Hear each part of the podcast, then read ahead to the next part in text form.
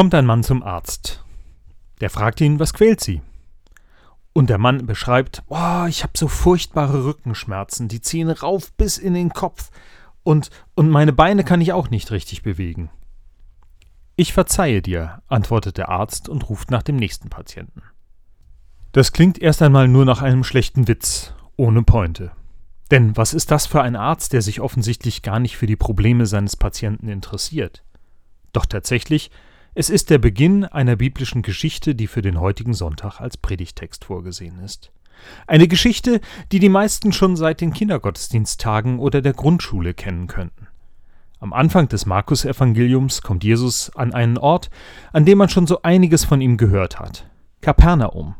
An anderen Orten hat er Menschen geheilt, unglaubliche Geschichten erzählt und er bringt neue Ansätze mit, wie man seinen Glauben lebendig leben könnte. Und daher ist es auch kein Wunder, dass kurz nach seiner Ankunft das Haus, in dem er gerade ist, komplett überlaufen ist. Hier kommt keiner mehr rein oder raus. Für die Hauptperson unserer Geschichte ist das ein Problem, denn er wäre schon gerne zu Jesus gekommen. Einer, der ihn gesund machen könnte, denn schließlich sitzt er von Geburt an im wahrsten Sinne des Wortes auf der Straße. Seine Beine tragen ihn nicht, und daher sind es seine Freunde oder Bekannte, die ihn morgens auf die Straße tragen und abends wieder abholen. Und in der Zwischenzeit hofft unser Mann auf Almosen, die ihm auf seinen Teppich geworfen werden. Nun, falls er zu Jesus gewollt hat, er braucht sich keine großen Hoffnungen machen. Er kommt eh nicht hinein, und nun hat er nur noch die Gelegenheit, sich vor der Türe ablegen zu lassen. Doch seine Freunde haben eine Idee. Statt vor der Türe auf sein Glück zu hoffen, wollen sie die Begegnung mit Jesus erzwingen. Ihr Plan? Wir steigen ihm aufs Dach und dann öffnen wir über dem Raum ein Loch und lassen unseren gelähmten Freund direkt vor Jesu Nase zu Boden. Da kann er ja gar nicht an ihm vorbeischauen. Es folgt unsere Geschichte ohne Pointe. Jesus nimmt den Mann auf seinem Teppich kurz wahr, vergibt ihm seine Sünden und nimmt dann seinen Gesprächsfaden an der Stelle auf, an dem er unterbrochen wurde. Ich weiß gar nicht, wie es Ihnen geht, aber für mich ist das bis hierher eine echt enttäuschende Geschichte. Für den Mann, der da gerade am Boden sitzt, sowieso. Er kommt mit der Hoffnung auf Heilung und bekommt einen frommen Spruch.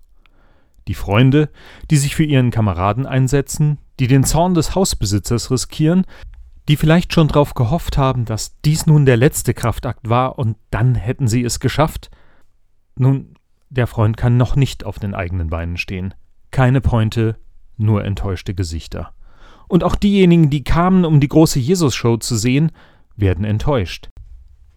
Jetzt hätte er mal was von sich zeigen können, doch auch er schwingt nur Reden, wo er doch hätte was zeigen können. Und noch eine Gruppe ist wie erstarrt. Diejenigen, die es mit dem Glauben an den einzig wahren Gott sehr genau nehmen. Was hat Jesus da so nebenbei gesagt? Dir sind deine Sünden vergeben? Das kann doch nur Gott tun. Wenn ein Mensch das von sich behauptet, ist er ein Gotteslästerer, und darauf steht die Todesstrafe. Jesus merkt, er hat die Aufmerksamkeit seiner Hörer verloren. Jeder hängt nur noch seinen Gedanken nach und versucht seine Enttäuschung zu verarbeiten. Am lautesten waren wohl die Pharisäer in ihrer Ecke. Das Wort Gotteslästerung lässt sich wohl in der Hitze des Gefechts nicht leise sagen. Jedenfalls reagiert Jesus auf diese Diskussion. Was glaubt ihr, dass es einfacher wäre, diesen Menschen zu heilen oder ihm seine Sünden zu vergeben? Danach, glaube ich, konnte man das Schweigen im Raum förmlich mit Händen greifen. So fest stand es da. Was denn das für eine Frage? Wir halten einfach zwei unmögliche Thesen gegeneinander und raten, welche davon wahrscheinlicher ist? Das wäre ja so, wie zwei perfekte Kugeln aufeinander stapeln zu wollen. Wer die Kugeln anfasst, hat schon verloren. Also keiner räuspert sich, niemand sagt etwas. Und in die Stille hinein fordert Jesus den Mann auf Steh auf, nimm dein Bett und geh. Und noch einmal wird meine Erwartung nicht erfüllt, denn jetzt hätte ich mit Protest gerechnet. Doch stattdessen nimmt der Mann wirklich seinen Teppich, rollt ihn zusammen, geht auf seinen eigenen Beinen aus dem Haus. Unsere Erwartungen an das Leben sind in den vergangenen Jahrzehnten gewachsen. Fast alles können wir sofort und in ausreichender Menge bekommen. Wie irritierend war es daher, als wir vor zwei Jahren im Supermarkt kein Klopapier, kein Mehl oder ähnliches bekam. Doch nicht nur an die Leistungsfähigkeit unserer Märkte ist die Erwartung gestiegen. Wir erwarten von unserem Staat, dass er unsere Probleme wegschafft, möglichst ohne Störgeräusche und ohne Unannehmlichkeiten für seine Bürger. Wir erwarten von unserer Kirche, dass sie den Bedürftigen hilft. Wir erwarten von unseren Ärzten, dass sie uns helfen, gesund zu werden. Wir erwarten von unseren Mitmenschen, dass sie Verständnis für uns haben, so wie wir sind. Und diese Erwartungen werden alle enttäuscht. Ja, sie müssen enttäuscht werden, denn sie überfordern uns und unsere Mitmenschen. Und so geht es dem Gelähmten und seinen Freunden von Jesus. Ihre Hoffnung, dass Jesus eine schnelle Heilung zeigt, wird nicht erfüllt. Sie haben von sich aus gesehen. Sie haben nur sich selbst im Blick gehabt. Sie haben nicht darauf geachtet, was Jesus selbst gerade braucht oder vorhat.